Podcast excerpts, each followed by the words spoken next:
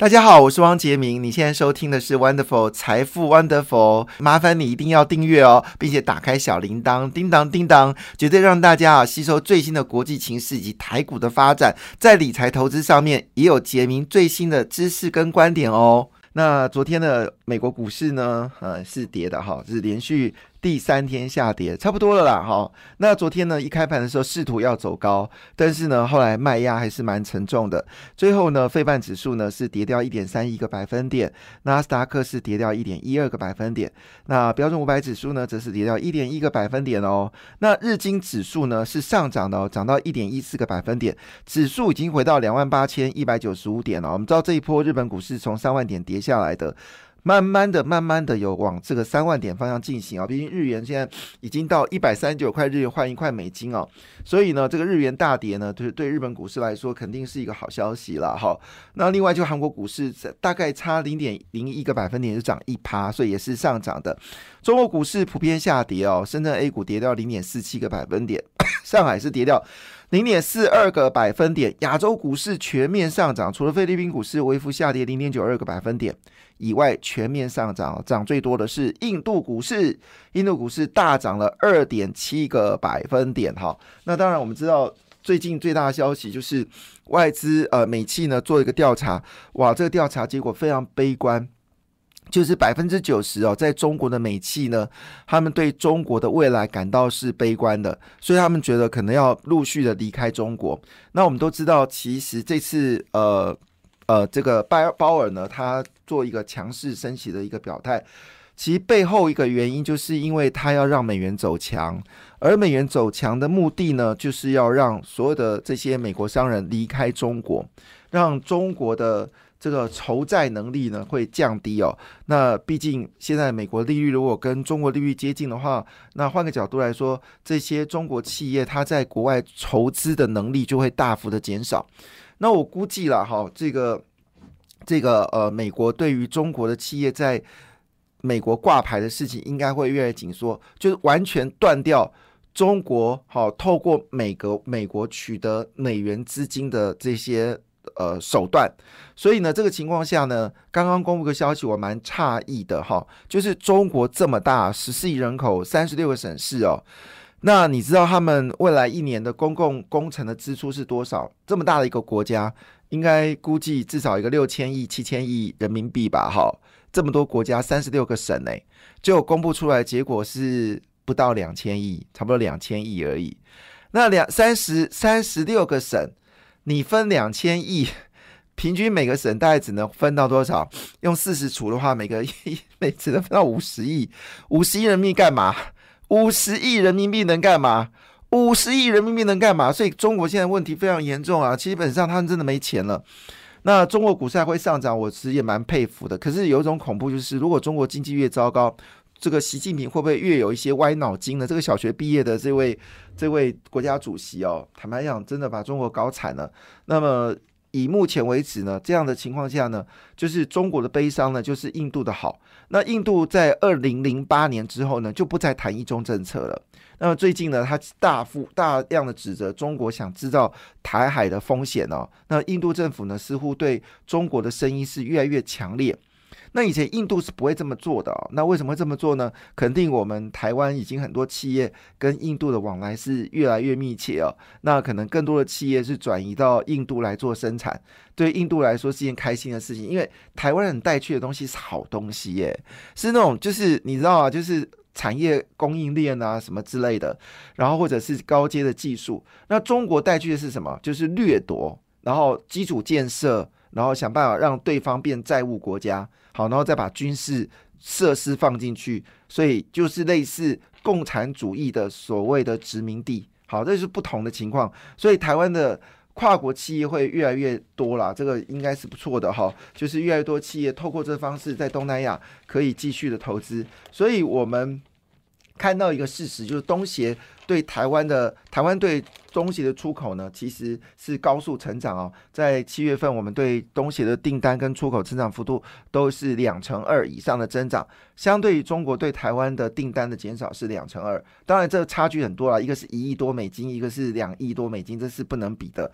但是看得出来，就是说台湾正在寻找第二个所谓的生产基地哦。虽然中国还是蛮重要的。好了。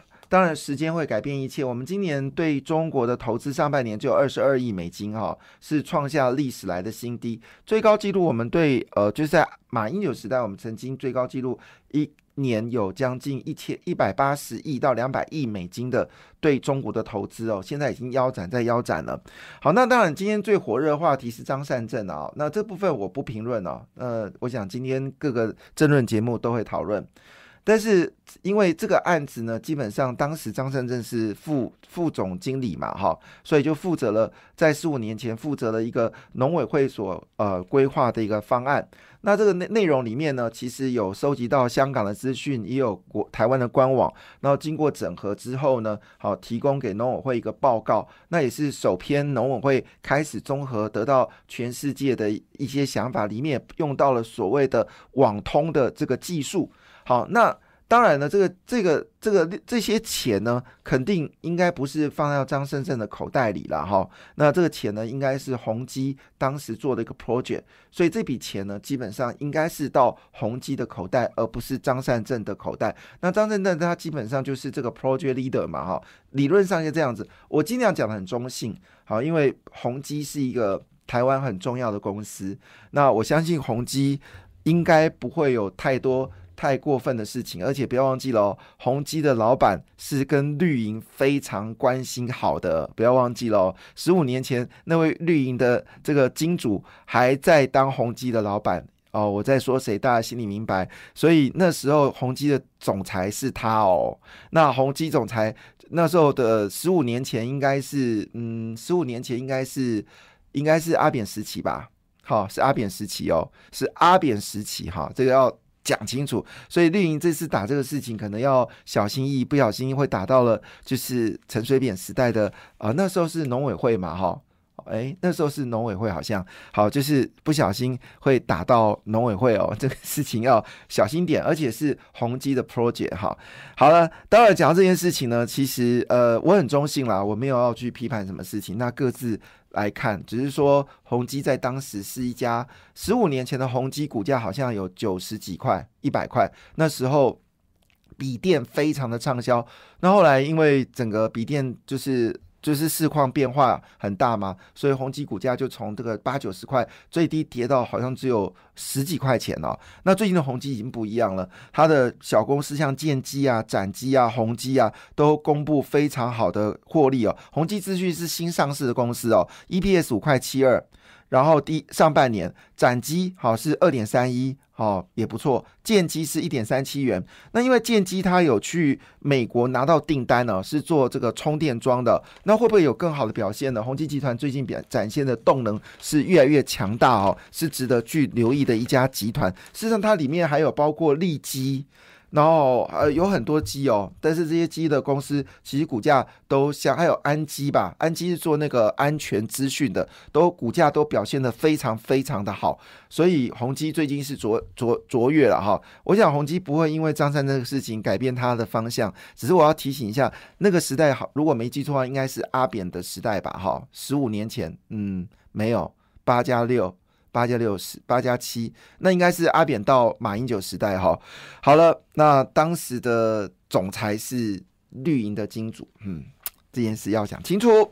好，那当然呢，在全世界现在很重要的事情是缺电，所以呢，美欧日的国家呢。包括日本在内，都决定哦，让各国的几十座核电厂营运许可到期的时候，再运转数十年，好，运转数十年。所以就是说到期之后再运转哦。所以古代做的那些核电厂，坦白讲，生命是无限的嘛，哈。那这个事情呢，也提供台湾做参考了，哈。虽然我们同意废核，可是呢，也请这个侯友谊高抬贵手，就是那些干式储存槽是不是能够呃开放？如果你不愿意的话，就让林佳龙当新北市长。我相信林佳龙会 会把这核为了台湾能源，他会去发这个执照。而且那些干式储存离人烟都人烟都很遥远，那只有侯友谊硬盯啊。那我这那如果侯友谊不愿意愿意的话，就交给林佳龙嘛，就这么简单。那林佳龙一定会为了台湾的核电继续来做展言哦，这个是这个是没有办法的事情，因为全世界天然气跟煤炭价格是一直涨。你知道台电现在已经亏掉八百多亿新台币了，诶，那如果按照方式亏个一千两百亿，应该是一件很正常的事情。那台电就接近到破产了，你想要这种事情吗？我在这边一直说，如果我们政府让电价能够弹性一点点，好。那让使用者付费，搞不好更多的像你看，美国现在状况是什么呢？美国跟欧洲哦，现在几乎每个家庭都会想办法去装太阳能板哦。你就会知道说，当电价上涨的时候，人们就会思考一件事情：我是不是要自己来发电？那。有些地方，你事实上，如果你的地方像新竹啊，其实每个家户都可以做风力发电的，那个也不是很困难。就是在你家的庭院，当然你必须要庭院。好，那你那边摆置了一个所谓的小型的风力发电的那个风扇，也可以发电呢。所以发电呢。的机会是很多，但是我们政府就一味的，就是不要让电价上涨，然后让台电亏钱。那如果说当时我们明年预算要拿一千五百亿元哦来补贴台电，我一直在想说，这一千五百亿元如果是来补贴民间来做这个，就是你家里面做太阳能板的话，那台湾真的，你你知道德国的这个有德国的 B N W，它设在一个一个村庄。它的电力全都是那个村庄屋顶上的太阳能来供应的，而且那家呃 B N W 是无人工厂，它全都是机器化。然后，当然你就可想而知，它所需要电力应该非常多。结果它的电力百分之百是附近的村庄的屋顶发的太阳能来供应这个 B N W 工厂来做这个就是运作。所以这就是一个很现实的问题呀，对不对？我们要思考一个问题。当然讲这边呢，其实中心电、还有大同、还有东元、还有台达电呢，基本上都是很棒的公司哦。因为未来台湾如果走向绿能的话呢，你的厨电设施一定要够。为什么这么说？因为你今天假设。你用火力发电，我们就可以设计备载容量。可是你用所谓的风力发电跟太阳能，你没有什么备载容量的问题，因为阳光大，你的发电量就强；那风力大，你的风风力就就强，所以多余的电。它就没有办法说，我关掉几个风力发电，我关掉几个太阳能板，不行。所以厨电系统是未来很重要的事情。那因为我们越来越走绿能化，所以这个所谓的就是我们电线电缆需求也非常大。所以华兴哈也变成是大雅哈，这前阵子很热的股票，坦白讲都已经变成是一个长期投资了哈。那可以稍微留意一下，中心电不小心从之前的三十几块，我记得我在这节目讲，那时候中心电遇到一个所谓的罚款的事件，好不容易跌到三十块，那时候我在这节目讲有上有讲说中。新店是好公司，呃，如果你有套牢，不要卖。那你要你要买，我觉得三十块买进是很棒的。像这样公司将来会涨到一百块，我认为是有可能的，是绝对有可能。因为台湾必须要走上绿能。好，那当然，呃，最近的消息可能影响了外资，还是持续卖超了哈。就是呢，有一家经济学者，就是前摩根斯丹利亚亚洲区的主席罗奇哦，呃，就是 Stephen Roach，哎，我常听过他演讲。那他说，美国最糟的状况还没有到，今天上半年的经济呈负成长，那可能到二零二四年呢，会有更严重的衰退的产生。他说，除非有奇迹，美国才能经济避开衰退哦，这是。罗奇的演讲，那当然这个事情我觉得也没什么好说的，因为这个早就已经知道的讯息，就是外资基本上对台湾呢，应该还是一个提款的一个状况。那今年累积提款金额是一兆元哦，那累积这两年的提款金额已经逼近到两兆新台币。那两兆新台币，当然我们的外汇存底目前为止状况还算稳定哦，因为毕竟台商回来了，我们的出口大幅的增加，所以我们虽然被提款了两兆元，可是我们的外汇存底还是维持在五千亿美金哦，事实上是一笔大钱了哈。那我也希望说，我们未来央行是可以考虑活用一下我们这么庞大的一个外汇存底哦，是不是可以做一些呃投资来做，像跟日本政府一样，好买进一些台湾绩优的公司，比如说把这资金全部买台积电之类等等的哈。那这个是国际间可以做的事情，台湾为什么不能做呢？我们的央行很保守，太保守了，利率的动作也是慢到一个让大家就会庆烟嘛，所以。奇怪，怎么台湾房地产价格还没跌呢？好，但是回头一件事情是，我们不能去看这数据感到担忧。不要忘记了，拜登射，我再次强调，拜登射出了四支箭，而这四支箭对台湾都有影响。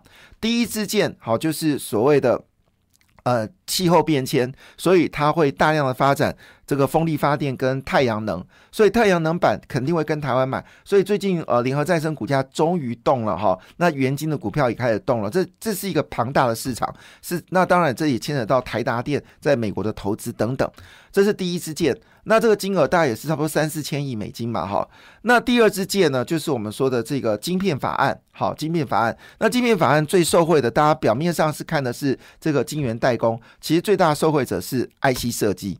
好，是最最近 IC 设计股票加上拜登呢，对中国做了一连串的禁运哈，包括什么金星科啦，或者是力旺啊哈，那还有包括上呃这个我们说的创意呀，好这个呃元智啊，好很多的公司都会是最大的受惠者。那第三支箭呢也非常重要，就是它的所谓的通膨呃降通膨法案嘛，里面就是电动车。好，所以电动车股价在昨天表现的非常强势哦。那今天大概有三个族群会表现不错啦，一个就是台积电概念股，主要原因是因为三纳米在九月份开始就正式量产了。那昨天呃表现最好的是红树，好，红树预估今年会赚二十三块九，还有金策，好，今年会预估赚二十七块四，还有环球金今年会赚三四块。点五上品今年会赚二十一，那雍智最近表现的很强，好是六六八三的雍智哦，今年可以赚十七块，可能股价会往上走高。第二个族群就是汽电动车的部分，第三个族群呢就是苹果的概念股哦。那当然，呃，这部分呢其实最关心的应该还是电动车了哈。昨天台办的股价呢就有持续的一个往上走高。那另外也留意一下，还有一个新的族群叫做交换器哦。那有包括金相电、台光电、高技呢，可能有说表现。今天可能还是很多电子，当然最后瓶盖股也是不错，可以稍微留意一下。感谢你的收听，也祝福你投资顺利，荷包一定要给它满满哦！请订阅杰明的 Podcast 跟 YouTube 频道财富 Wonderful，感谢谢谢 Lola。